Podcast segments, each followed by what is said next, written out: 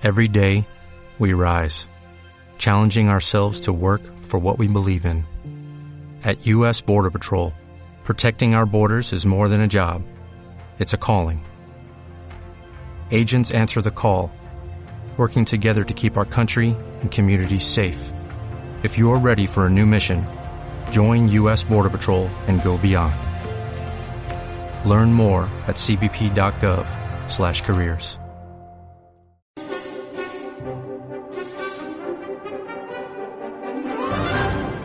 No quiero necesitarte, porque no puedo tenerte. Sí, hombre, sí que puedes tenerme. Todos los jueves, de 8 a 9 de la tarde, en Radio Nova. Más que cine.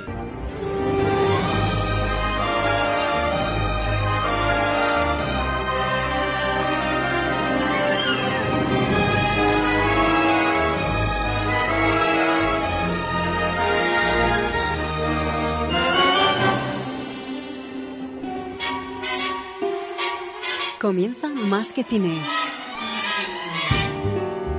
Come fly with me, let's fly, let's fly away.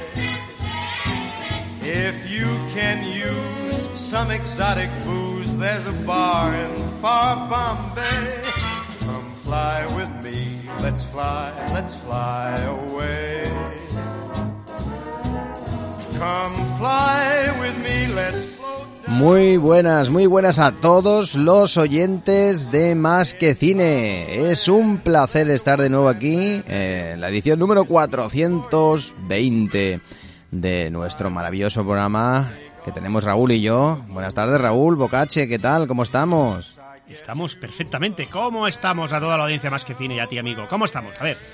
Pues yo estoy muy muy bien, con muchas ganas de hacer este programa 420. Ahora llega el momento de, bueno, de avanzar los contenidos porque esta semana tenemos un súper especial, ¿verdad, amigo? Sí, sí, y además hoy, hoy hemos decidido hablar de una gran película, ni más ni menos que del Silencio de los Corderos. eh, dentro de la sección cine con mayúsculas, aunque la reservamos para el año, para el año que viene. Eh, que cumple 30 años, ya que es una producción del año 91 y teníamos el deseo de meterla en la sección La máquina del tiempo, pero finalmente no hemos podido aguantar y, y os, las tra- Bueno. os la traemos hoy. Has dicho, la reservamos, no, la reservábamos. la reservábamos porque era una película que sí que habíamos hablado tú y yo, de dejarla para el año que viene, que cumplía esos 30 años y la vamos a recuperar. Yo tenía ganas de hablar de esta película, de verdad. Sí, sí. Ha sido tú el culpable. Bueno, además en la segunda parte dedicaremos el tiempo que nos queda para hablar de, en detalle de las películas nominadas para, para este año los- de los Oscars 2020. Eh, nuestra quiniela y escucharemos las tres canciones nominadas que nos quedan por poner y de las cinco bandas sonoras eh, que seleccionamos para, para la, la- la 91 edición que se celebra el domingo noche, pero que para nosot- nosotros son las primeras horas del lunes día 10 de febrero. Pero antes, amigo, empezamos como siempre con nuestra cuña interna promocional de este año, si te parece. Sí, ¿Empezamos sí, o no? me parece perfecto. Pues venga, Venga. vamos allá. O no sé, esa es la cuestión. ¿Cuál es la cuestión, amigo? ¿Cuál es la cuestión? Pues la cuestión, Pues la cuestión es ser de Más que Cine, claro. el programa que hacemos todos los jueves en Radio Nova. tuyo juntos. Tú y yo juntos, Claro. en el 107.7. De Radio Nova. Ah, y no os olvidéis. Tuyo siempre. no, la hora, de 8 a 9. Ah, sí. Ah, eso hay que decirlo, amigo. De la noche. ¿Eh? Venga, O de, la, o de la tarde. venga, prepárate, que empezamos. Venga, vamos, corre. Adelante. Coge el micro. Vamos. Pícale esta.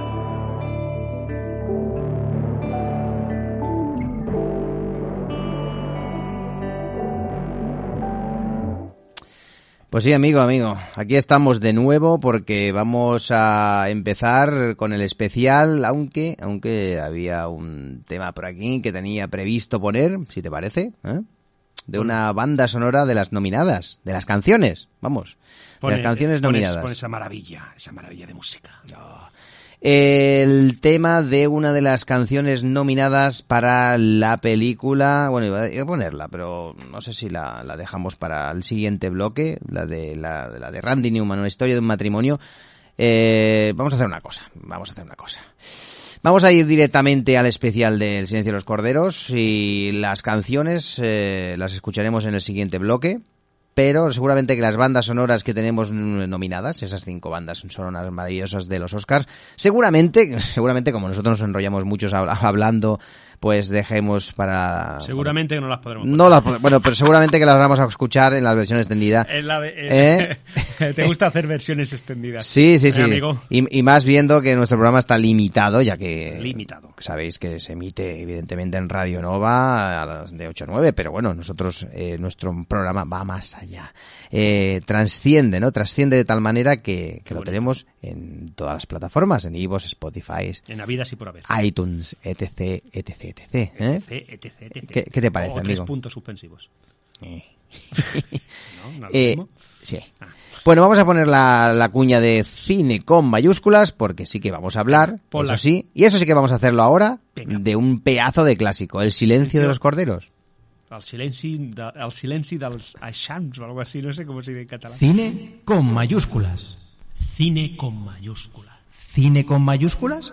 Cine con mayúscula. Cine con mayúsculas. Descubre con nosotros las obras maestras del séptimo arte.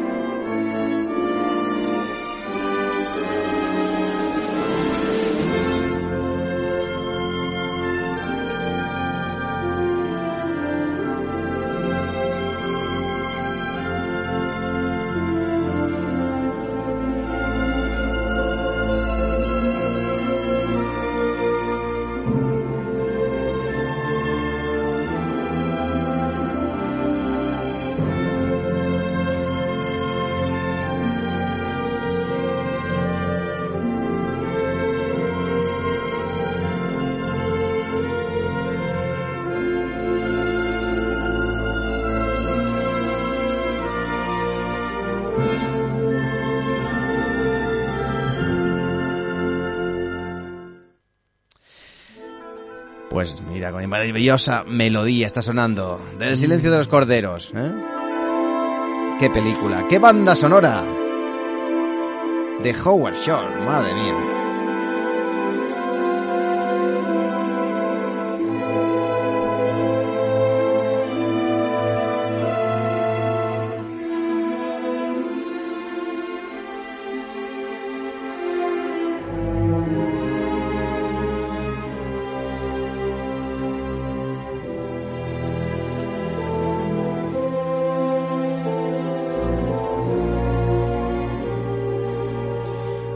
Silencio de los corderos. Eh, la verdad es que tiene esencialmente un personaje polarizador, principalmente genial y además enigmático.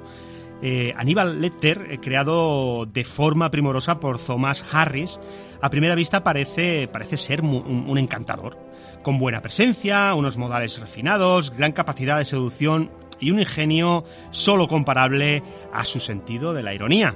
Eh, tiene, unos atributos y una personalidad mm, bastante peculiar. Por ejemplo, es un amante de la música. Eh, es, exquisito en la cocina, dibujante contrastado y un brillante psicólogo, perdón, que con, con su seducción nos recuerda al mismísimo Sherlock Holmes, pero su mirada de acero lo delata. Tiene unos ojos fríos como el hielo y un azul de un azul intenso que te atraviesa como un escalpelo a cuantas personas se cruza por su camino. Vamos, que bajo su impecable apariencia se esconde el mismísimo diablo, un refinado doctor capaz de desentrañar los más recónditos secretos del alma humana y de paso organizarse un festín con sus víctimas.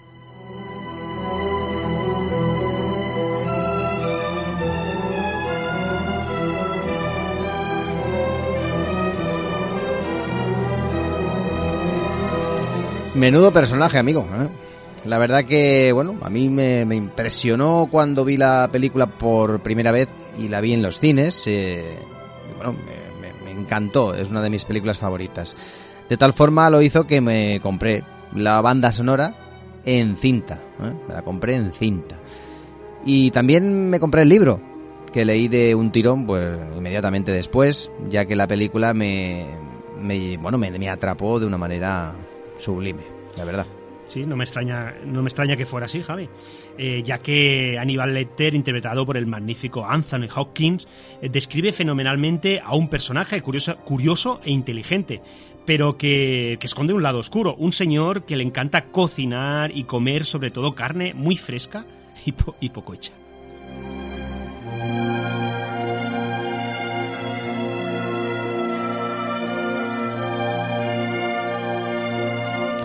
Y además, eh, bueno, esto lo vemos de manera bastante rápida cuando aparece el personaje por primera vez, encerrado en una prisión de alta seguridad por su peligrosa tendencia de merendarse a sus pacientes. Su última víctima fue una enfermera, pues a a la que, bueno, acabó destrozando la mandíbula. Le arrancó la lengua de un bocado y apenas le dejó un ojo sano. Este señor, como hemos dicho, se llama Aníbal el Caníbal o Aníbal Lecter, el último mito del cine de terror.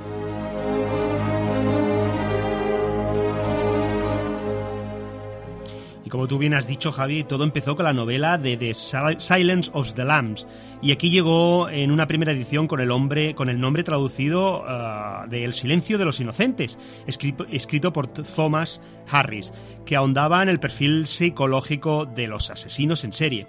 El escritor fue un antiguo reportero de sucesos y empleó varios años para documentarse sobre todos los aspectos eh, del tema desde el sistema empleado por el FBI hasta el sentimiento de repulsa que desarrollan algunos criminales después de haber actuado y que les lleva a cometer el, siguiente asesinato.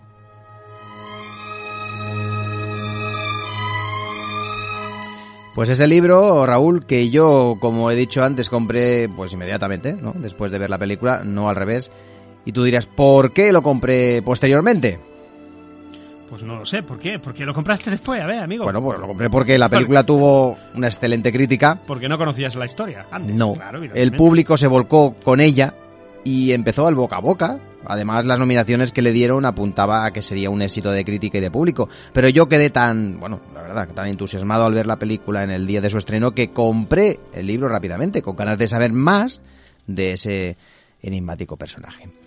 El libro... A mí, mm, per- perdona que te interrumpa, a mí me pasó una cosa parecida con el, con el Señor de los Anillos. Primero vi la, la película y a raíz de la película me introduje en- en, Hay muchas películas que ha pasado eso y, finalmente acabas buscando la novela, ¿no? La, la cual se basa.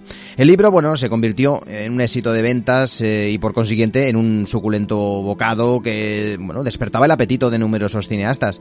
Eh, hay que decir que Orión, en aquellas épocas, eh, ofreció a la dirección de la película al actor Gene Hackman, pero el veterano actor, bueno, la historia del asesino en serie no le hacía gracia. Eh, en aquellos años Jim Hackman, pues eh, la verdad que está muy, muy, muy bien, ¿no? Salían muchas películas. Es entonces cuando se acudió a Jonathan Demme, eh, antiguo pupilo del legendario director de serie B Roger Corman. Y entonces Jonathan Demme aceptó el reto, animado sobre todo por las posibilidades que, que ofrecía, la, en este caso, la protagonista del reparto, una joven aguerrida que hace frente a situaciones eh, adversas un tipo de mujer por el que siempre ha sentido especial debilidad y sobre el que ha gravitado gran parte de, su carrera, la verdad. Sí, la verdad que esta parte es importantísima porque el director buscaba una intérprete atractiva, inteligente y, de carácter eh, fuerte. Eh, cualidades que encajaban como un guante en la persona de, de Michelle Pfeiffer. La actriz eh, rechazó el ofrecimiento tras leer el león, el, el león, no, el guion, y sentirse aterroriz- aterroriz- aterrorizada con el tema. No me extraña que fuera así, porque la historia, la verdad, es que es bastante impactante. Y en aquella época, claro. Estamos hablando del año de 1990. No, no, es- la película, Sí, 91. correcto. Descartada eh, esta opción, el papel fue a parar, y no precisamente fue por casualidad, a manos de Judy Foster, la estrella más intelectual de Hollywood. Se sintió cautivada por el libro desde su publicación, de manera que cuando se enteró de que su adaptación a la pantalla estaba en marcha, no vaciló entre- en, en entrevistarse personalmente con el director. Ella fue directamente al grano y se ofreció hacerlo por encima de todo porque le interesaba el papel y menos mal que se lo dieron a ella, ya que su papel es muy fundamental para el éxito de esta película, ¿verdad, Javi? La verdad que sí. Muy, muy importante. Eh, aquí coincido contigo, amigo. Eh, en cuanto al papel, el papel más importante de todos, el de Aníbal Lecter, el elegido fue Luis Gosset Jr. Sin embargo, el estudio pues echó atrás a última hora para evitar las protestas de la comunidad afroamericana. Que bueno, a buen seguro no habría visto con de buenas maneras la caracterización del caníbal con rasgos de, una persona de color, pero en aquellos años, y hoy día sigue sucediendo igual, importa más querer quedar bien, ¿no? Con todos para que una película no se venga abajo antes de su estreno. Pero aquí tampoco nos quejamos y estamos de acuerdo que al final no fuera ese actor. Sobre todo porque el siguiente actor elegido fue Anthony Hawkins. Un actor cuya insólita ductilidad y fascinante versatilidad le permiten hacer creíble cualquier papel, incluso como este, el más complejo. Sí, la verdad es que estoy muy de acuerdo contigo. Porque su trabajo, la verdad es que es de Oscar, precisamente acabó llevándoselo. Eh, como no podía ser de otra forma. El actor, eh, por lo que yo sé, estuvo durante meses, eh, estudió, perdona, durante meses la compleja personalidad de su personaje, sus gestos, sus insólitas y refinadas reacciones. No se, no se basó en ningún asesino en serie conocido. Y para darle al personaje ese aspecto inquietante, el actor tenía su mirada penetrante y sobre todo su voz, que según sus declaraciones utilizó una mezcla entre la forma de hablar de, Truman Capote, Catherine Herbert y la computadora asesina HAL del año 2001. Y es curioso este dato, amigo, pero cada meastrillo tiene su librillo, como dice el refrán, y le salió una interpretación genial. Si entramos en la producción en sí, el rodaje se realizó en Washington, en la Academia del FBI de Cuántico, en Baltimore, localidad donde estaba situada la prisión de Lecter, un edificio de aspecto gótico cuyos largos corredores subterráneos excavados en piedra resultaban perfectos para incrementar el impacto emocional que los encuentros entre la gente y también el antiguo doctor se producieron. La filmación bueno, pues se produjo sin mayores problemas, únicamente alterada por las campañas de protesta organizadas por los colectivos gays. Este colectivo se molestó porque el personaje de Buffalo Bill fue dibujado a juicio de este colectivo con todos los clichés homófobos que han caracterizado a los homosexuales en la pantalla durante décadas, pero este suele suceder, bueno, esto suele suceder mucho en Hollywood hoy día también, y sobre todo en producciones importantes, aunque todo hay que decirlo, las manifestaciones no perjudicaron la carrera comercial de la cinta, más bien todo lo contrario, amigo. Sí, sí, sí que es verdad, sí. La película tuvo una gran acogida.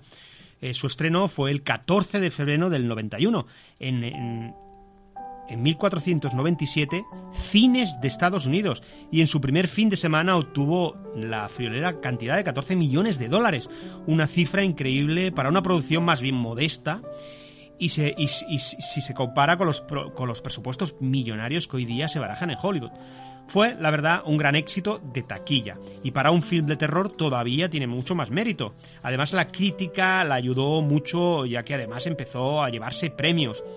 Eh, tenemos, por ejemplo, el Festival de Berlín, que le dio el oso de plata al mejor director, eh, la, National Board of Review y el Círculo de Críticos Cinematográficos de Nueva York. Se rindieron sucesivamente a las, a las excelencias de la película, dándole también muchos premios. Y de, esa forma, allanando el terreno para la entrega de los Oscars, en la que arrasó al llevarse ni más ni, ni más ni menos las cinco estatuillas principales. Mejor película, actor principal por el papel de Anthony Hopkins, mejor actriz para Judy Foster, mejor director para Jordan Dem y mejor guion adaptado.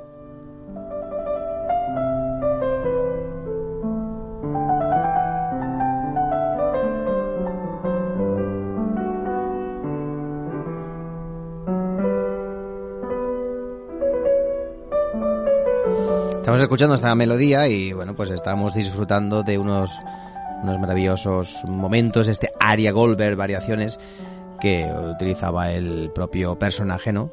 Para relajarse porque le encantaba la música. ¿eh?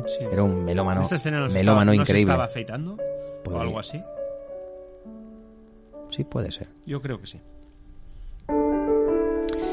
Pues hay que decir que sí que es, sorprendente, pero sucedió y forma parte de la historia del cine el contar con una película que ha ganado los cinco premios más importantes. Y además es del género de terror. terror thriller psicológico, y eso tiene mucho mérito. Hay que decir que ese, ese bueno, esa, esa consecución de esos cinco premios principales, solo hay dos películas que lo habían conseguido antes en la historia de los Oscars. Fue Sucedió una noche de Frank Capra y Alguien voló sobre el nido del cuco. En este caso con John Nicholson en el reparto.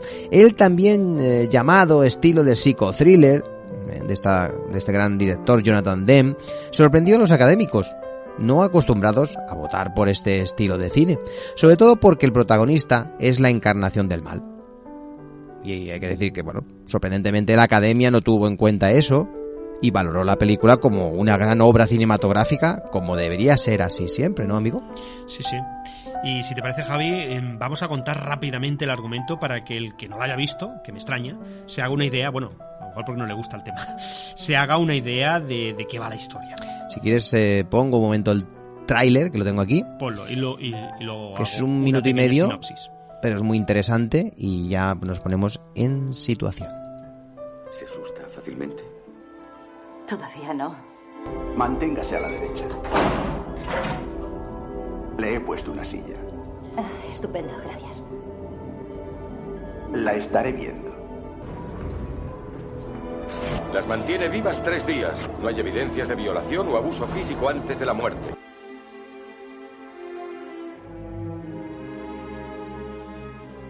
Con el autodominio de un hombre maduro, scout, preciso, y nunca impulsivo no parará jamás.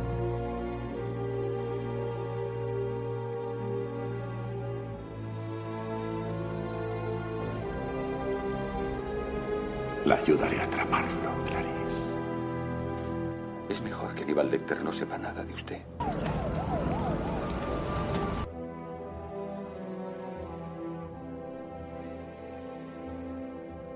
Es un monstruo. Un psicópata absoluto. Es muy difícil capturar a uno vivo. Quid pro quo, yo le digo cosas y usted me dice cosas. Su problema es que necesita disfrutar más la vida. No está mal, Starling. Le presento al doctor Aníbal Lecter.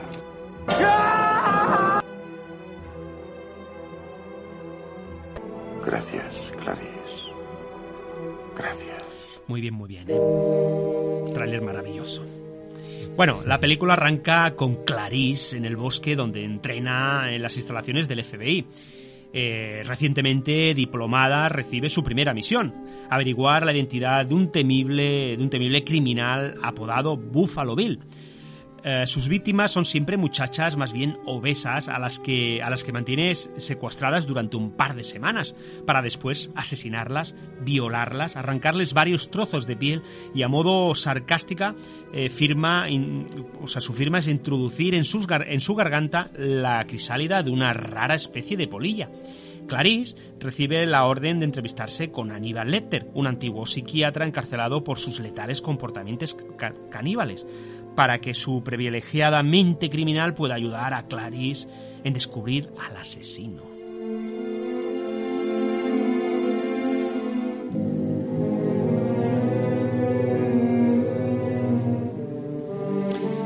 Sí, sí. La verdad que la película fue algo más que una película de terror, ¿no? Fue una, bueno, un, terrorífico viaje al fondo del mal y un descenso pues a las auténticas raíces del miedo que envuelve a nuestro subconsciente eh, despertando macabras fantasías. La película está muy bien, muy equilibrada, sin caer en los recursos fáciles del género. Es decir, explorando el horror, pero no explotándolo eh, directamente. El director, la verdad, que sabe dosificar los excesos, utilizando el humor negro y evitando el abuso de sangre y vísceras. El miedo en esta película se sugiere, y se muestra sin ser explícito, haciendo volar nuestra mente y ponerse, en este caso nos ponemos en la piel de Aníbal, e incluso del propio asesino Buffalo Bill. La narración es compacta y tensa desde el primer minuto y bueno, desde la fotografía oscura y en tonos azulados hasta el recurso de, de la música, que es constante y va increciendo a medida que avanza la historia. Howard Shore es el magnífico compositor de películas como la trilogía del Señor de los Anillos, Gangs of New York, la bendición, la, perdón, la invención de Hugo y un sinfín de películas que ha hecho este señor, uno de los mejores creadores de bandas sonoras de la actualidad. Y en esta película lo borda y deja claro lo buen compositor que era. Y que consagró para mí con su obra maestra que hizo para la saga de Tolkien, y también El Hobbit, sobre todo la del Señor de los Anillos, que es una obra maestra absoluta. Sí, la verdad que estoy totalmente de acuerdo contigo, Javi. Fue su obra maestra. Bueno, eh, decir que la banda sonora del Silencio de los Corderos también es sublime llevándote a un grado de sugestión que te apabulla, te incomoda, incluso te genera terror y desasosiego. Es una música perfecta para una obra maestra que, que lo es la película El silencio de los corderos. Tiene algo que te hipnotiza y no te deja ni un momento de respiro. Su director, Jonathan Demme, fue, fue en esta película una revelación. La narración compacta y, tensa desde el minuto número uno. El pulso vibrante de la puesta en escena y la habilidad del director para darle el relato, al relato el escalofrío y el desasosiego. Y la verdad que lo consigue de forma brillante. Las imágenes tienen mucha fuerza y una personalidad que no es muy normal en este tipo de películas. El fin eh, está en todo momento al borde de la maestría y tiene un final más que impresionante, jugando con la confusión al espectador y donde vemos como el protagonista está investigado y, atando unos hilos y a la vez como el FBI está intentando cerrar el cerco ante el asesino Buffalo Bill. Todo esto se, está viendo en pantalla al mismo tiempo con un, un, montaje maravilloso que nos lleva a un sorprendente y electrizante final no apto para cardíacos.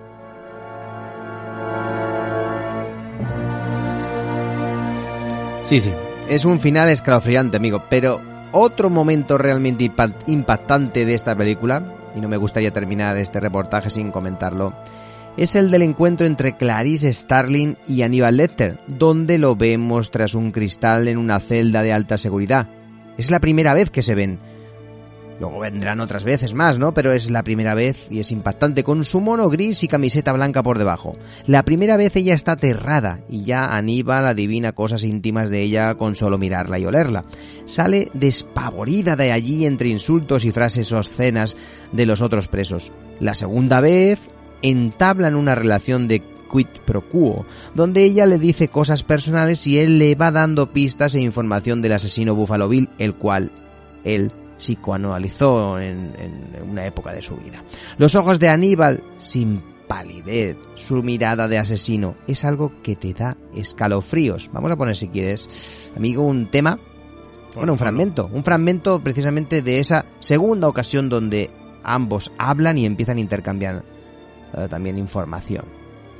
Tras la muerte de su padre quedó huérfana, tenía 10 años, se fue a vivir con unos primos a un rancho de ovejas y caballos. ¿Y? Una mañana me escapé y ya está. Ya está, no, Clarice. ¿Qué le hizo escapar? ¿A qué hora se marchó? Aún no había amanecido. Entonces algo la despertó. ¿Fue una pesadilla? ¿Qué fue? Oí un ruido extraño. ¿Qué clase de ruido? Eran como chillidos. Algo parecido a los chillidos de un niño. ¿Y qué hizo? Fui. Fui abajo. Salí afuera. Me acerqué al establo a escondidas. Me daba miedo mirar dentro, pero tuve que hacerlo.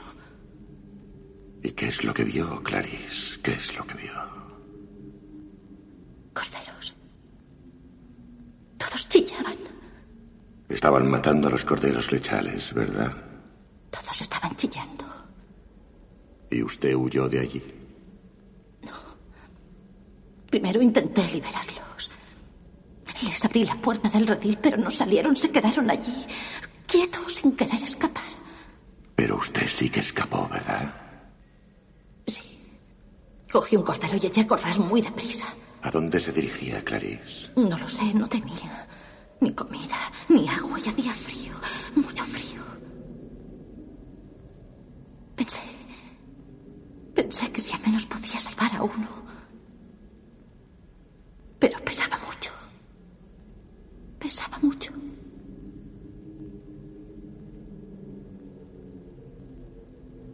Había recorrido pocos kilómetros cuando me encontró el sheriff. El ranchero se enfadó tanto que me envió a vivir al orfanato de Bosman. No volví a ver el rancho. ¿Y qué fue de su cordero, Clarice? Él lo mató. Aún se despierta algunas noches, ¿verdad? Se despierta en plena noche y oye chillar a los corderos.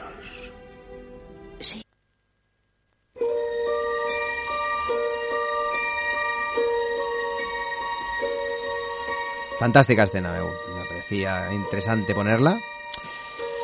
Sí, sí, bueno, Hay otra escena si- también, si ¿no? Parece, si te parece, yo termino dando, dando otra escena, si te parece. Sí, ¿eh? hombre, claro, pero no, vas a ser menos tú, aquella, claro. aquella donde Aníbal Lecter, eh, para ayudar a Clarice, propone dar el nombre del asesino, pero solo en presencia de la senadora, y lo trasladan a Tennessee, donde con, unas grandes medidas de seguridad se le prepara una cárcel a medida, donde es imposible escapar. Incluso aquí es cuando luce la famosa máscara, la máscara que solo le tapa la nariz y la boca que queda medio abierta entre unos barrotes metálicos. Con ella es trasladado a este nuevo emplazamiento para hablar con la senadora, donde aquí Aníbal disfruta de lo lindo, analizándola y dejándola en evidencia. Es aquí, durante esta escena, cuando aprovecha para escapar de una manera atroz, eh, lo, lo consigue. Algo que parecía imposible, una escena vibrante, emocionante, muy fuerte, y donde la sensación, la sensación te lleva a un extremo inaguantable.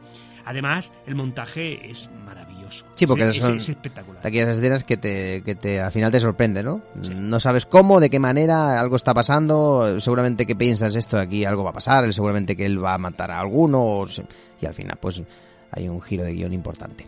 Eh, Anthony Hopkins eh, lo bordó, un actor que durante 40 años fue un gran secundario de lujo, pero con esta película se convirtió en una estrella y poco tiempo después recibió el título de Sir. Este Oscar le ayudó y tuvo su recompensa, merecidamente. Tan famoso se hizo que le hicieron una estatua de cera en el Museo Londinense de Madame Tussauds. Siempre quiso triunfar y ser reconocido, siempre lo dijo, y finalmente lo consiguió, aunque algo tarde, pero nunca es tarde si la dicha es buena. Sí, sí, decirte de, esta película del silencio de los corderos que a medida, a un poco a medida así de resumen, me gustaría decir que la elección de este actor y, y su actuación, la verdad es que fue impresionante, sublime. Hacen de este thriller terrorífico y psicológico una gran película, la verdad es que una obra maestra. Pero para ser mm, justos, el papel de Clarice Starling, interpretado por una magnífica Judy Foster, otra actriz excepcional de carácter, eh, dio la réplica perfecta a la interpretación de su compañero y, estuvo a, mm, a la altura. Una soberbia actriz capaz de encontrar el perfil justo a un personaje lleno de perfiles invisibles. ¿De sí? Pues sí, amigo. Aquí, Raúl, se dieron dos cosas. Eh, el apoyo total de la crítica a un producto comercial y de género, como es el thriller psicológico de terror. El entusiasmo del público que la recibió muy bien y funcionó en taquilla. Y hay que decir que los premios le vinieron como anillo al dedo para mantener la película más tiempo incluso en cartelera. Y un reparto de lujo. Que viéndola hoy día nos damos cuenta cómo estos grandes actores pudieron trabajar en esta producción más o menos menor. Y aún así salir airosos, haciendo finalmente una obra sin igual. Hoy día El silencio de los corderos es un clásico del cine, una obra maestra, y eso no hay nadie que lo pueda discutir, amigo. Sí, sí, la verdad es que esa idea, eh, esa deducción la comparto, pero a 100%. Y con esto, si te parece, damos por terminado el especial de cine con mayúsculas. Eh, este clásico, como hemos dicho, del año 1991, que dentro de un año cumple con 30 años. Ahora nos vamos, si te parece, Javi, a la actualidad para hablar de los nominados a los Oscars. Vamos allá. Venga, dale caña.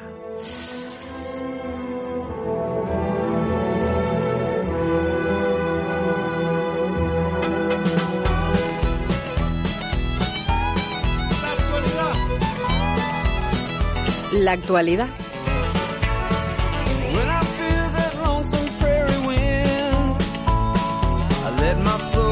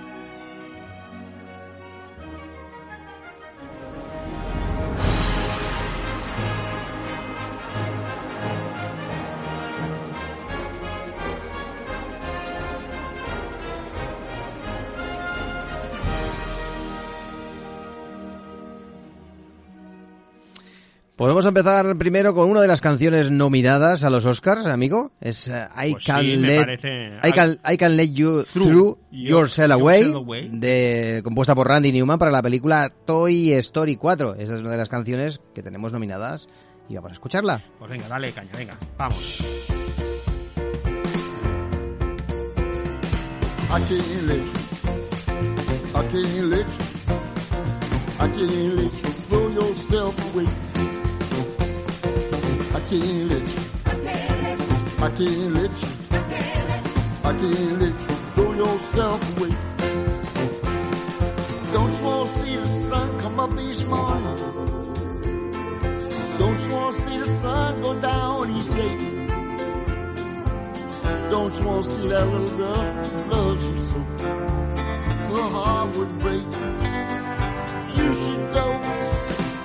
I can't can't let you. I can't let you throw yourself away. I can't let you. I can't let you. I can't let you throw yourself away. Son, it seems to me like you're never gonna behave yourself. Since I'm not gonna do this every day. Come tomorrow, you're gonna have to save yourself. Nothing more to say. You're not listening anyway. I can't let you. I can't let you. I can't let you throw yourself away. I can't let you. I can't let you. I can't let you throw yourself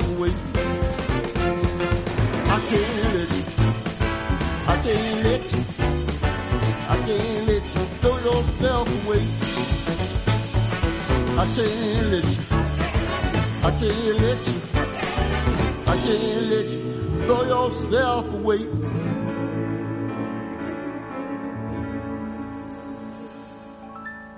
Bueno, bueno, bueno, hemos empezado con esta maravillosa canción I Can Let You Through Yourself Away, compuesta, como ha dicho Javi, por Randy Newman para la película de Toy Story 4, una de las cinco canciones nominadas de este año. La semana pasada escuchemos, escuchamos perdón, el tema I'm Standing With You, compuesto por Diane Warren para la película Más Allá de la Esperanza, y también escuchamos otro, el tema Into the un, un, un No, eh, creado por Kristen Anderson López y Robert López para la película Frozen 2. Luego eh, escucharemos o escuchamos otro tema más de las canciones nominadas y terminaremos el programa escuchando la quinta canción, si nos da tiempo, que optará a los premios. Sí, no nos dará tiempo. Hemos escuchado de momento tres ya, por lo tanto. Eh, vamos a hablar un poco de las nominaciones a los Oscars eh, que va a tener lugar este fin de semana. En este caso, el lunes eh, para nosotros será las 2 de la mañana del lunes, las primeras horas, es lo que tiene pues la diferencia horaria con Estados Unidos, con este caso California. Eh, sobre las nominaciones eh, para los Oscars que se sabrán este, este día, pues para nosotros eh, es, eh, bueno, yo por ejemplo normalmente me suelo levantar a esa hora, dos menos cuarto, para verlo, desde toda la vida, llevo viéndolo, y, y bueno, pues era una gala seguramente, como el año pasado, ¿eh? eh sin eh, presentador. El año pasado se propuso un presentador de, de, bueno, que no quiso hacerlo porque hubo una polémica y tal, era un actor, no recuerdo cómo se llamaba, un actor de estos de, bueno, mm, afroamericano creo que era, bueno, que no sé, hubo una polémica y, y no y no aceptó al final. Y se quedaron en, bueno, en- que dijeron, ¿qué Se hacemos quedaron- ahora? a última hora se quedaron sin. ¿Qué hacemos ahora? Y entonces decidieron, pues no ponemos nadie. No ponemos nadie y ya está. Y yo creo que está bien, porque bueno, al fin y al cabo, el presentador lo que hace es alargar la gala y modera, pero finalmente sale, a- más bien, al principio, algún momento, varios momentos del medio de, de- de la gala y al final, pero sobre todo al principio que hace siempre un espectáculo, ¿no? De aquellos muy, muy pomposo. Un monólogo así, un poquito. Y un poquito de Pero si luego cada premio en- salen siempre varias personas a darlo y hacen siempre un- una, una especie de broma, ¿no? Previa al premio Claro. que se va a entregar, pues Pues bueno. Eso ya, ya vale como presentación. Eso fue bien el año pasado porque se acortó la gala y fue más rápido. Y este año, pues va a pasar lo mismo. Han decidido no poner ningún presentador. A- Además, este año, como se bueno, confluyen diferentes películas muy entretenidas, de, pre- de, de- de buenos presupuestos y, y además muy vistas en cine, no pasa siempre lo mismo. A veces hay años que se nominan películas que no ha visto nadie, que son muy buenas, pero que no ha visto nadie. Y, y este año sí, sí que hay películas buenas y que ha visto la gran mayoría de gente. Y eso hace que la gala también sea más apetecible. Hay que decir que en el grupo de películas que están muy igualado en nominaciones, creo que es el año con más igualdad, y que más difícil se prevé saber las, los ganadores. Joker de Top Phillips es la favorita a los premios de este año con 11 nominaciones, le siguen con 10 candidaturas el irlandés eh, de Martin Scorsese, Érase una vez en Hollywood de Quentin Tarantino también con 10 y 1917 de San Méndez con esta misma cantidad de premios, o nominaciones, mejor dicho, mejor dicho. Empezamos hablando de la categoría de mejor película internacional si te parece, amigo. La película española de que representa en este caso este año, después de muchísimos años con aquella de que fue aquella de Amenábar de, de Mar Adentro, que precisamente ganó la última vez que, nos presentamos y ganamos, encima ganamos.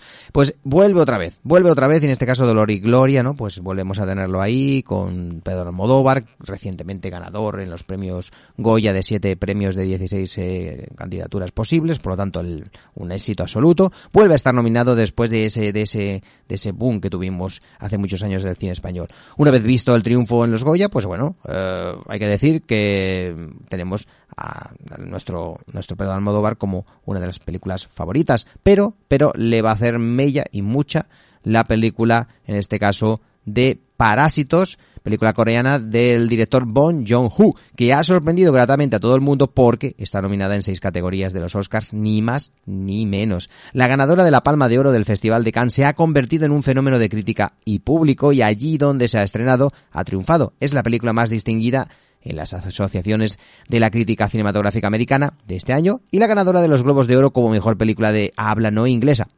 Esta película o esta última estatuilla se suma, en este caso, al reconocimiento de más de 100 premios y 150 nominaciones. Nominada en las categorías de mejor película, mejor dirección, guion original, película internacional, montaje y mejor diseño de producción, es la gran sorpresa para esta edición, amigo. Bueno, esperamos que, se lleve alguno, pero, pero no el mejor película internacional. Y eso, y así Pedro Almodóvar se llevaría casi seguro el premio por Dolor y Gloria. Eh, las otras tres candidatas son Corpus Christi de Polonia, eh, Honeyland de Macedonia del Norte y Los Miserables de Francia, película que ganó el Goya Mejor Película Europea. Y por lo tanto, suerte al cine español y a nuestro representante. Y espero que gane, aunque Parásitos es la gran favorita. Y tenemos la curiosa noticia de que nuestra gran actriz eh, internacional, Penélope Cruz, presentará esta candidatura. Y eso también crea una cierta duda, ¿no? sí. Si te parece, eh, ahora, Javi, escuchamos el tema Stand Up, compuesto por Cynthia Erivo y Joshua Campbell, para la película Harriet historia basada en la, en la evolucionista Harriet eh, Tubman, eh, interpretada por, por Cynthia Erivo, que liberó a numerosos esclavos tras haber escapado ella misma de la esclavitud en el año 1849. ¿Qué te parece? ¿La escuchamos? vamos allá, vamos allá.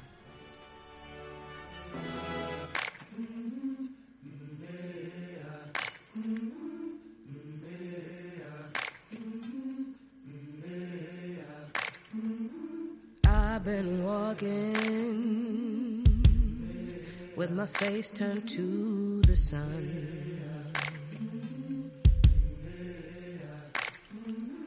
Weight on my shoulders, a bullet in my gun. Oh, I got eyes in the back of my head, just in case I have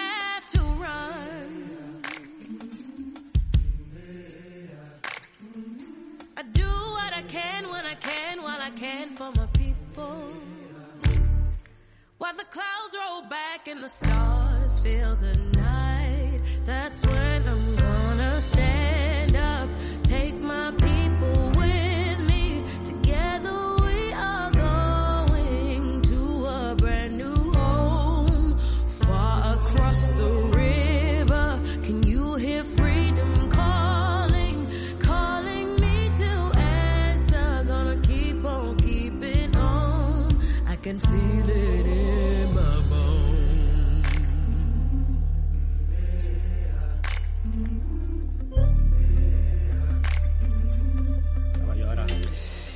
Pues muy bien, esta canción está muy interesante, la verdad que me gusta. En, en- en la categoría Mejor Película Animada, ¿eh? eh, tenemos sorpresa, amigo, porque bueno, aparte de que tenemos cómo entrenar a tu dragón 3, Grata sorpresa, grata. que está bien, esta tercera entrega, correcta, no es que me maraville, pero bueno, es correcta. ¿Dónde está mi cuerpo? Luego tenemos Toy Story 4, pero bueno, volvemos a tener otra versión más, una cuarta parte de Toy Story, no creo a lo Sí. mejor que se la lleve. Y Mr. Link, el origen perdido. Pero junto a ellas se ha colado Klaus, una producción española realizada para Netflix, dirigida por Sergio Pablos en su primera película como director, que ya había hecho incluso algunas cositas como personajes creados para la película de Gru, por ejemplo, mi villano favorito. Mr. Link, el, el origen perdido, es la gran favorita. Pero bueno, hay que decir que Klaus es un peliculón y podría dar la sorpresa, aunque no creemos que lo vaya a hacer, ya que los Globos de Oro, Mr. Link, el origen perdido, se llevó el premio. Nos sorprende que Frozen 2, la segunda entrega de esta película de Disney, no esté ni tan siquiera nominada en esta categoría. Sí, sí. Y si quieres, Javi, ahora eh, repasamos las categorías importantes y empezamos por, por Mejor Actriz, donde tenemos a Cynthia, Cynthia Erivo por, por, por Harriet, eh, Saoirse Ronan por Mujercita, Renny Zin- Zellweger por Judy, eh, Charlize Theron por El Escándalo y Scarlett Johansson por La Historia de, de un Matrimonio. La verdad es que mm, quizá mi favorita sería pues em, Scarlett Johansson, sin duda. Yo pienso que... Sí, bueno, yo aquí no... La verdad es que las otras eh, ni sé cómo es la película, ni, ni- bueno, Mujercitas será lo... Bueno, no, es que al no haberlas visto es un poquito... Yo la única que he visto es la de historia de un matrimonio, en la cual, pues bueno, aquí sí que Scarlett Johansson como protagonista, pues hace un gran papel. La verdad es que la película es de actores y está muy bien hecha. Es la única que he visto. Eh, Ronan es esta chica jovencita y tal que, lleva haciendo cine muchos años, aunque sea muy jovencita, lleva ya muchos años y la verdad que es una actriz muy muy buena. Y podría ser. Pero René Zellweger, que hace el papel de, de Judy, que es la que interpreta, eh, hace un biopic sobre Judy Garland, sobre la actriz que hizo aquella película de...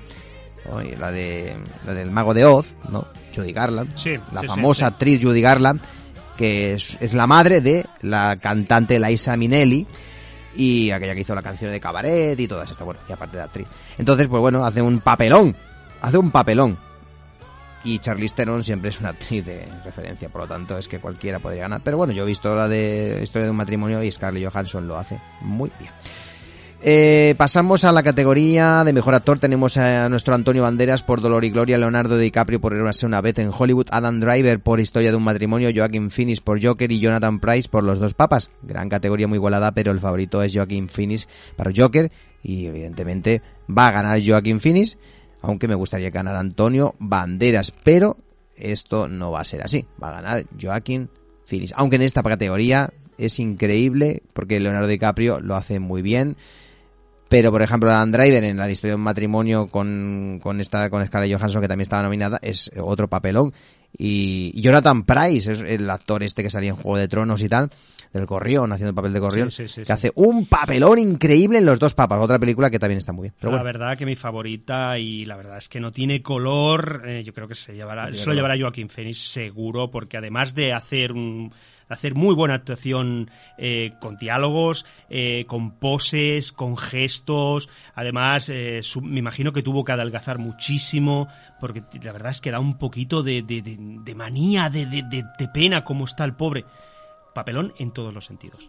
Yo creo que Joaquín Phoenix se lo llevará. Hace una transformación Sí, increíble, sí, claro. una, una película muy redonda. Incluso he visto, he, he visto imágenes de ahora actualmente y tiene unos kilos mucho más, de- está mucho más guapo y mejor, porque la verdad es que se ve incluso eh, Raquítico. Es que parece un pobretón, pero pero pero, pero-. Raquítico, cuando se ve desnudo Sí, da, da hasta cosas, da hasta grima. eh, además pone unas poses para marcar todo, es- encoge el estómago para que se le marque todo. yo creo que habrá perdido peso y todo. Eh, Sí, sí, no, seguro. seguro, No, es que sea muy, buena, muy, fuer- muy Y- fuerte y- ni muy musculoso, pero y- bueno. Y la cara se le ve, se le ve raquítica, chupado, o Sí. sea, a nivel, a, a todos los sentidos.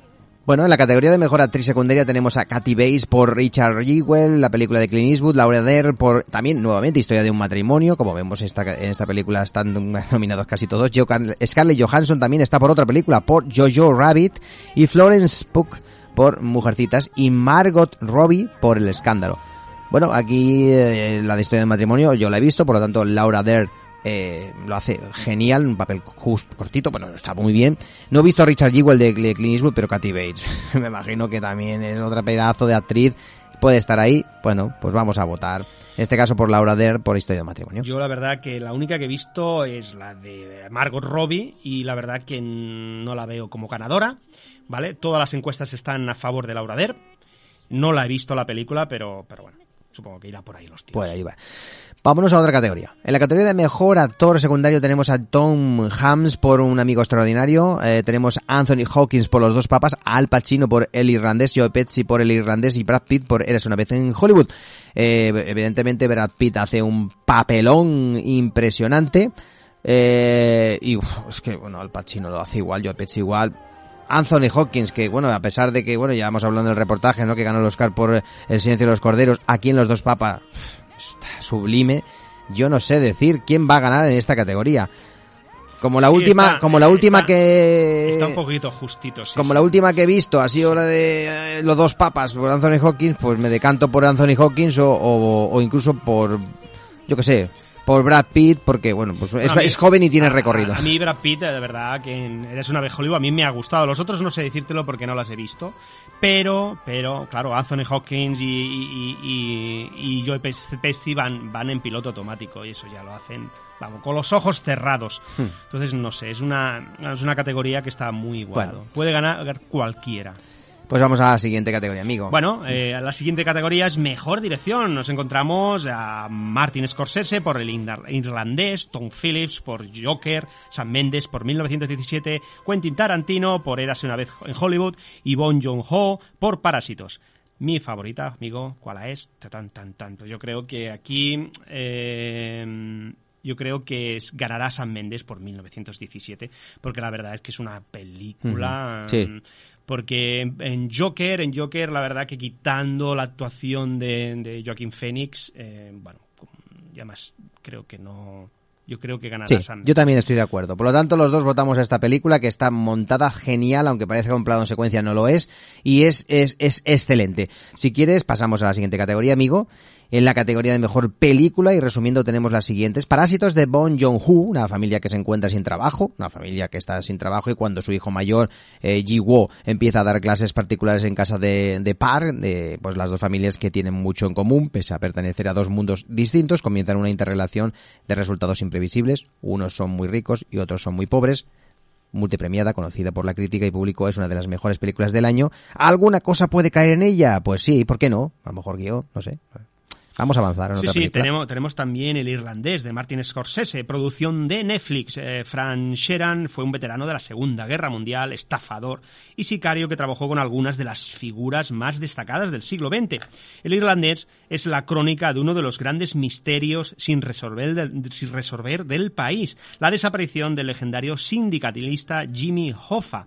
Un gran viaje por los turbios entresijos del crimen organizado, sus mecanismos internos, sus rivalidades y su conexión con la política. Con un reparto de lujo. Al Pacino, Robert De Niro, Joe Pesci, eh, Harvey Keitel, entre otros muchos. La verdad, una gran película. Una película muy redonda y también tenemos La Tapada, la de Le Mans 66, que ahonda en el deporte como hecho social y político en este punto donde las acciones tienen tanto que ver con la persona, con lo personal, como con la idiosincrasia de un modelo de país. La lucha entre Ford y Ferrari con dos actorazos como Christian Bale y Matt Damon. Y también otra de las nominadas eh, en mejor película está Jojo Rabbit, una comedia con una visión inusual del holocausto, cuando el mejor amigo imaginario de un niño es Adolf Hilbert. Eh, dirigida por Taika Waititi, donde un solitario niño alemán eh, perteneciente a las juventudes hitlerianas se ve se ve, ve su mundo puesto patas arriba cuando descubre que su joven madre Rosie, interpretada por Scarlett Johansson, eh, esconde en su ático a una niña judía, interpretada por Thomasine Mackenzie.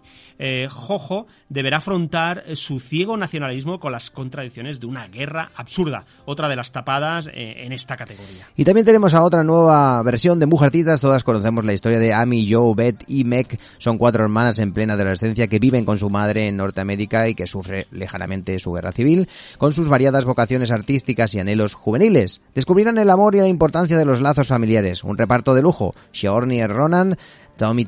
Charmalet, Emma Watson, Florence Pack, Elisa Scanlon, Laura Dern, Meryl Streep y James Norton. Y Historia de un matrimonio es otra producción de Netflix. Se ve que Netflix está. ¿eh? Tiene, he escuchado que había. Este año tenía veintipico producciones, o sea, eh, nominadas a los Oscars. Cuando hace unos años no tenía ni una ni dos. O sea, imagínate lo que ha subido. Bueno, pues dirigida por Noah Baumbach, otra película dramática, pero con un súper reparto. Aquí tenemos a Scarlett, Johansson, a Adam Driver, eh, Laura, Laura Dem, Anthony Robertson, Alan Alda y Ray Liotta. Una historia de un director de teatro y su mujer, actriz, luchan para superar un divorcio que les lleva al extremo tanto en lo personal como en lo creativo. Es una de las obras más precisas y dolorosas que ha dado el cine reciente sobre algo tan duro de atrapar eh, como la fractura, la fractura del amor. Estoy trabajando en una novela. Es la historia de mi vida y mis hermanas. Que sea breve y picante. Y si la protagonista es una chica, asegúrate de que se casa antes del final. ¡Ah, Joe! Quiero ser una artista en Roma y ser la mejor pintora del mundo. Eso es lo que tú quieres, ¿no, Joe? Ser una escritora famosa. Sí, pero suena muy vulgar cuando lo dice ella. Mis hijas siempre andan metiéndose tíos. Bueno, yo también. Os presento a Meg, Amy, Beth y yo. Pienso abrirme mi propio camino en el mundo. Nadie se abre su propio camino. Dime. Bueno, hemos escuchado un pequeño fragmento de una de las películas nominadas que es eh, Mujercitas y nosotros seguimos, seguimos porque vamos hablando de las eh, nueve películas que están nominadas en la categoría de mejor película. Ya sabemos que desde hace unos años eh, Hollywood dejó de hacer el cinco películas nominadas a hacer hasta nueve o diez películas en la categoría de mejor película. De esa manera, pues también habría más, más interés, morbo, ¿no? Se hablaba más Sí. y no se centraba solo toda la producción de un año en solo cinco. Y se amplió hasta nueve o diez películas, normalmente nueve. Y entonces estamos repasando todas ellas. Eh, unas tienen más, otras tienen menos, porque las cuatro o cinco que hemos comentado, ¿no? Joker, 1917, eh, el irlandés, la una vez en Hollywood, copan entre ellas 10 y 11 categorías en las cuales están nominadas, pero entre esas nueve hay películas que, que son muy válidas, muy interesantes. La siguiente que vamos a comentar es Érase una vez en Hollywood, la última película dirigida por Quentin Tarantino, que llegó y nos dejó algunos fríos acostum bueno, acostumbrados a los excesos del director en anteriores películas, pues al principio, ¿no? Eh, más de uno decía que no era el auténtico Quentin Tarantino, el que estábamos viendo.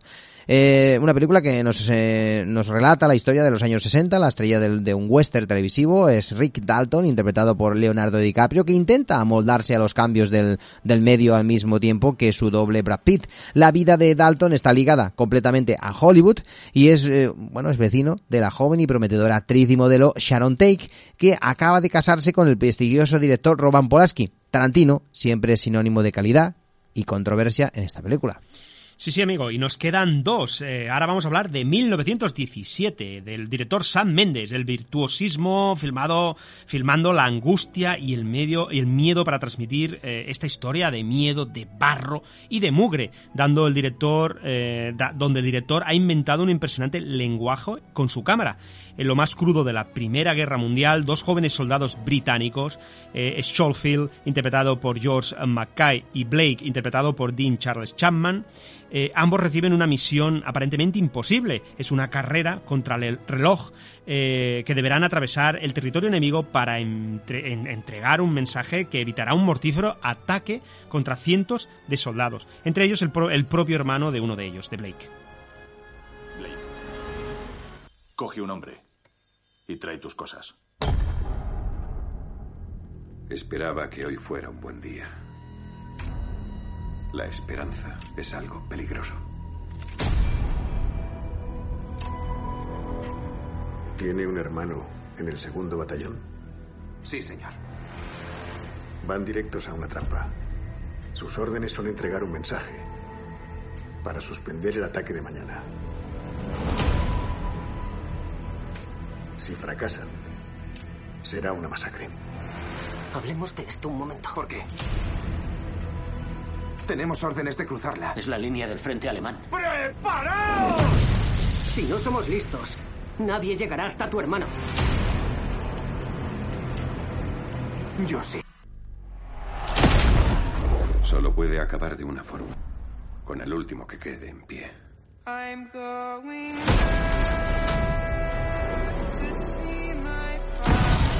¡Tenemos que seguir! ¡Vamos!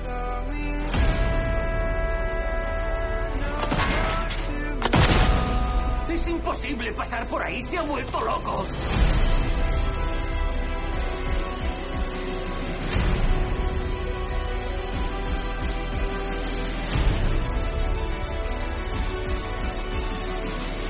Si no llegan a tiempo,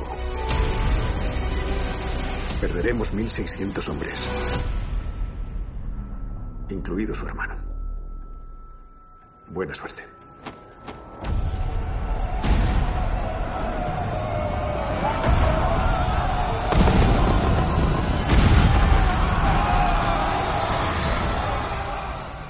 Impresionante tráiler de esta impresionante también película de Sam Mendes. Y comentar que la última y la que más nominaciones tiene de todas las películas que se presentan este año, aunque solamente por una nominación, es el Joker, que tiene 11, dirigida por Top Phillips. Arthur Fleck, interpretado por Joaquin Phoenix, vive en Gotham con su madre y su única motivación en la vida es hacer reír a la gente. Actúa haciendo de payaso en pequeños trabajos, pero tiene problemas mentales que hacen que la gente le vea como un bicho raro. Su gran sueño es actuar como cómico delante del público, pero una serie de trágicos acontecimientos le hará ir incrementando su ira contra una sociedad que le ignora. También te vemos en esta magnífica bajada a los infiernos al actor eh, Robert De Niro que hace un breve e intenso papel. La pobredumbre moral que lleva a Joker, un demente diagnosticado, a ser visto como un héroe que habita eh, también en la masa embriagada de, la, de furia y odio que vemos reflejada al final por las calles de Gotham.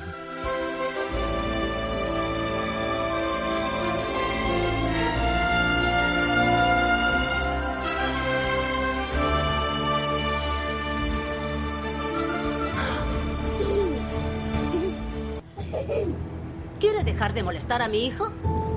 Lo siento. Arthur, tengo malas noticias para ti.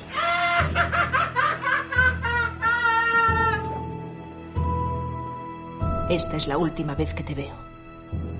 No escucha, ¿verdad? Me hace las mismas preguntas cada semana. ¿Qué tal el trabajo? ¿Has tenido pensamientos negativos? Yo solo tengo pensamientos negativos. Y para terminar, aquí todo el mundo cree que podría hacer mi trabajo. Vean a este payaso. Cuando de pequeño decía que iba a ser cómico, todos se reían de mí. Bueno, pues ahora nadie se ríe. Me pregunto por qué será.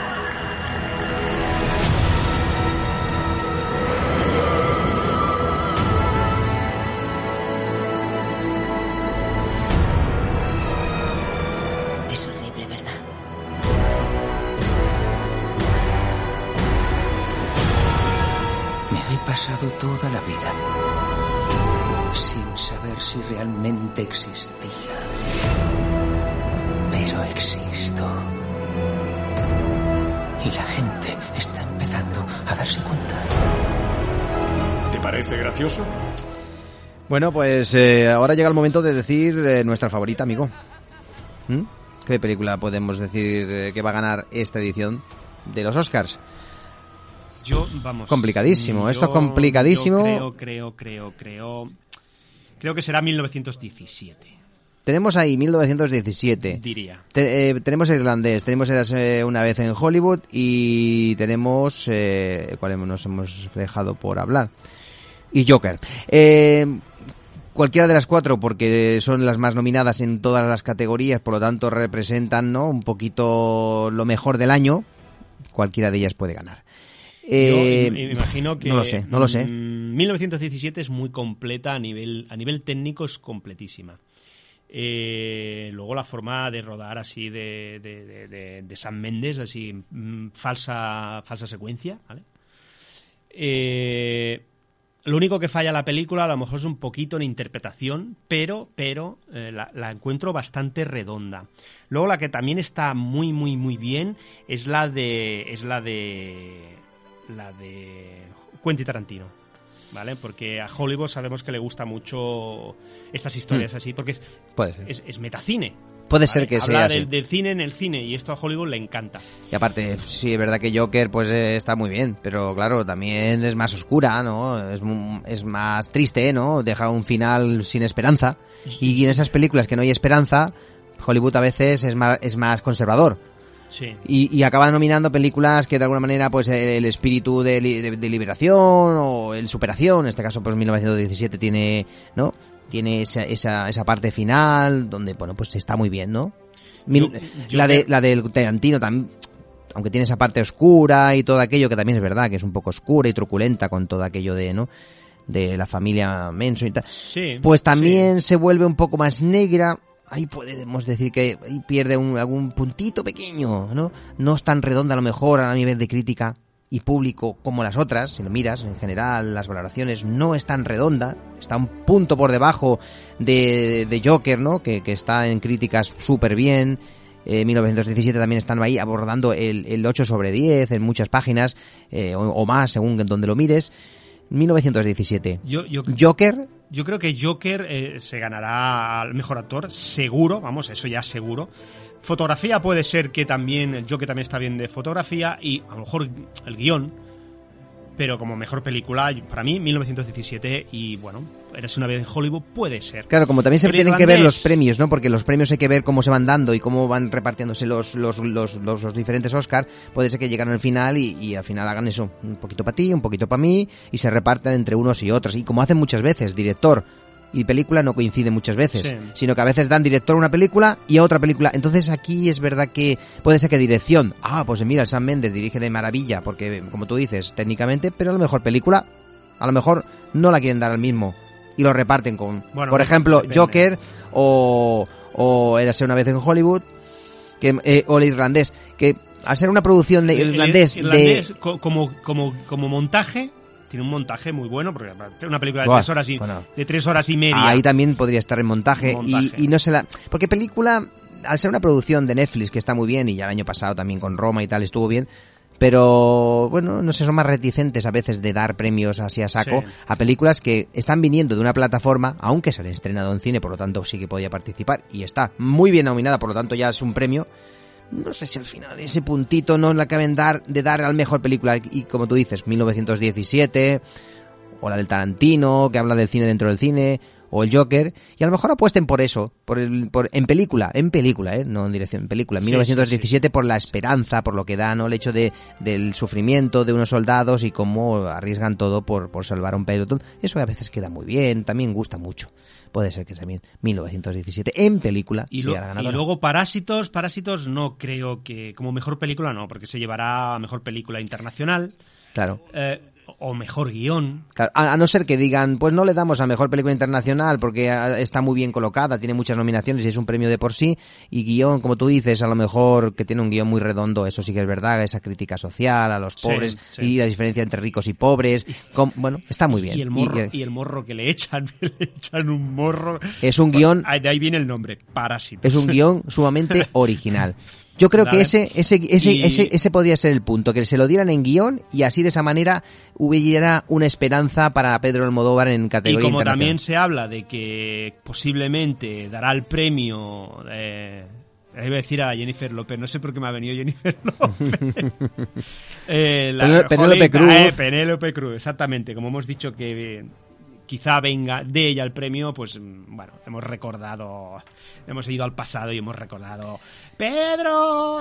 Es que hay muchos premios, ¿no? Porque hay desde que si diseño de producción, que si efectos especiales, entonces en maquillaje y peluquería también, porque en maquillaje y peluquería, pues hay muchas categorías. Entonces a lo mejor llegan los Oscars, que se re- los últimos cuatro o cinco ya se han repartido el irlandés, eh, eh, en 1917 se han llevado dos aquí, uno allá, y a lo mejor, pues mira, acaban diciendo, vamos a repartir un poco y quedamos bien con todos, ¿no? Sí, sí, no sé, sí. bueno, este año hay más igualdad que nunca, porque ya saben que esas cuatro películas están separadas por una nominación, todas con 10 o 11. O quizás, como 1917 hemos dicho que técnicamente está muy bien y se lleve quizá muchos muchos premios técnicos, eh, a lo mejor pues se lo dan a se lo dan a Tarantino. No lo sé, no lo Claro, está claro que en actores ya tenemos unos actores muy importantes en algunas películas, como por ejemplo La historia de un matrimonio, en el irlandés, en Eres una vez en Hollywood. Es decir, hay, hay, muy, muy buen reparto, por lo tanto es lógico que no se pueda dar a todo el mundo. Como solo son cinco, pues no entran en, la de 1917, evidentemente no entra, pero bueno, podía haber entrado si fuese en 25, pues, pues, pues o 8 o 10, o, o este año, no, está siendo un año de grandes actores. De Laura Dern, Sí, Robert De Niro, Lo, lo habíamos eh, comentado. En, Al Pacino, en- Joe Pesci. El no sé. mejor actor secundario, ahí, vamos, hay un... pa, Los, unos, unos actores, todos de, de, de avanzada sí. edad, Impresionante. pero que, Eh, decir que eh, son, que son impresionantes. es lo más de lo más. Eh, mira, es. A ver si lo tengo por aquí al. lo Estoy buscando. Mira, actor secundario tenemos a Tom Hanks, Anthony Hopkins, Al Pacino, Joe Pesci, Brad Pitt. Todos, Cualquiera de ellos todos, puede ganar. todos. En mejor actriz secundaria, Kathy Bates, a Laura Dern, actrices veteranas desde hace muchísimos, muchísimos años, ya tendrán sus 60 años. Sí, Scarlett. Johansson, Florence Pack y Margot Robbie. Pero luego tenemos a. Pues bueno, también tenemos en actor Antonio Banderas, Leonardo DiCaprio, Alan Driver, Jonathan, eh, Joaquin Phoenix y Jonathan Price. Bueno, es que este año sacó un también la mejor actriz a- Cynthia Erivo, Saoirse Ronan, Renée Zellweger, Charlize Theron y Scarlett Johansson. Otros años dices, es que esta va a ganar seguro. Este año, por ejemplo, si no fuese porque el papelón que hace eh, Joaquin Phoenix, pues bueno, pues seguramente que la igualdad sería subli- sublime, ¿no? Entre todos los presentes. Pero es que los nombres, nombres pesan. Sí. Y esos nombres son de fuerza y, y de mucho valor. Y eso es bueno porque a veces pues hay que tener también nominados actores que realmente te apetezca, ¿no? Ver en este caso una ceremonia que parece muy interesante, ¿no? Para, para disfrutarla. Sí, sí, yo, yo este año quizá haga un esfuerzo y, y la vea y ahora que, que me parece que la hacen en abierto también. eh, Javi dice que no, pero yo he visto que lo hacen en el, en el canal de, de Movistar, el de estrenos, pero que la gala ha dado a entender, donde yo he leído, que también lo hacen en el canal cero de Movistar. Ya te lo- ya y, te lo- enci- y encima recalcan, recalcan que el- en, el, en, el, en el canal de estrenos harán la, la previa. Y que en el otro harán los dos. En los dos, bueno, en, en los dos, en el de estrenos y en el del canal cero. No te ¿Vale? quito- lo, no- re- lo recalcan. No te quiero, claro, quitar la ilusión, pero vaya, será la primera vez que lo hagan. Pero, porque claro, eh, es Movistar, bueno, Canal Plus cuando existía, ¿no? Pues eh, sí que tenía solo un canal y... Pero luego ya cuando se convirtió Bueno, y tal, pues ya, a ve- a veces claro, hace- ya lo, ya lo, ya lo hizo así, pues y lo hace así, pues claro, que le interesa que esa veces- gente se abone, ¿no? A veces hacen pruebas, Como por ejemplo lo que ha hecho Disney con, con la serie del Mandaloriano. De sobra sabía que, se, Mm. que, que iba a haber mucha ser. piratería y es un estudio de mercado. Bueno, ¿Por qué, ser. ¿Por qué lo han hecho? No lo sabemos. Puede ser que este año lo podamos ver, porque claro, el, pa- No, el, yo pa- me- el paquete básico de Movistar lo tiene mucha gente y de hecho, el paquete básico, si no quieres tener el paquete básico, puedes coger también la, la nueva aplicación esa que es eh, Movistar eh, eh, Lit- Lite, esa, la, yo, te- yo Lite tengo el, Lite. pa- yo tengo el paquete básico. Pues, ¿vale? pues, el paquete pasa- básico ya incluye el cero y, y luego hay un paquete que si no quieres tener la televisión contratada puedes descargarte la app que vale 8 euros y es el Movistar ese Elite. y, ten- y tengo el paquete de series. Pues es más fácil. Pero me parece que no lo veo. Es más, es, más fácil que, que si tienes eh, la posibilidad de verlo en el cero, pues hay muchas más personas que lo podrían. Bueno, no sé, ¿me entra el de estrenos con el de paquete series? No lo sé. Bueno, Pero sí. bueno, que, que- que quiero decir que si es en el cero, pues habría el doble o el triple de personas que lo podrían ver. Claro. Bueno, a veces es... Bueno, vamos a hacer una cosa. Vamos ahora a poner eh, el tema de la canción que nos faltaba poner, la de I Am Gonna Love My Again de Rocketman, la película que hace el biopic sobre, sobre Elton John. Y luego pasamos a hablar de las, eh, en este caso, eh, bandas sonoras nominadas, eh, mejor banda sonora musical, que es la única que todavía no hemos repasado de los Oscars.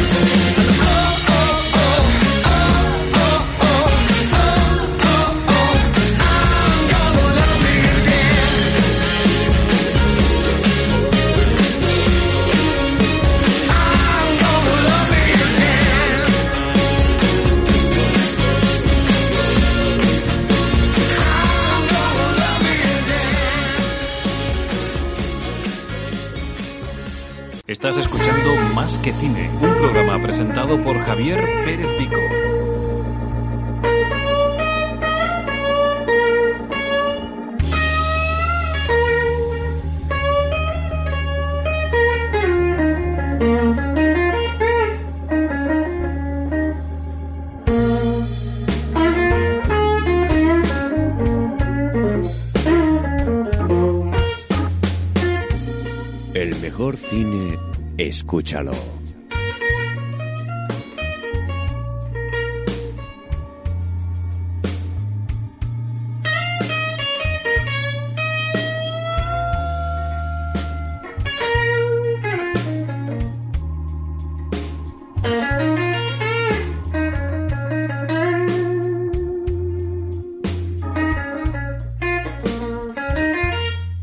Estás escuchando Más que Cine.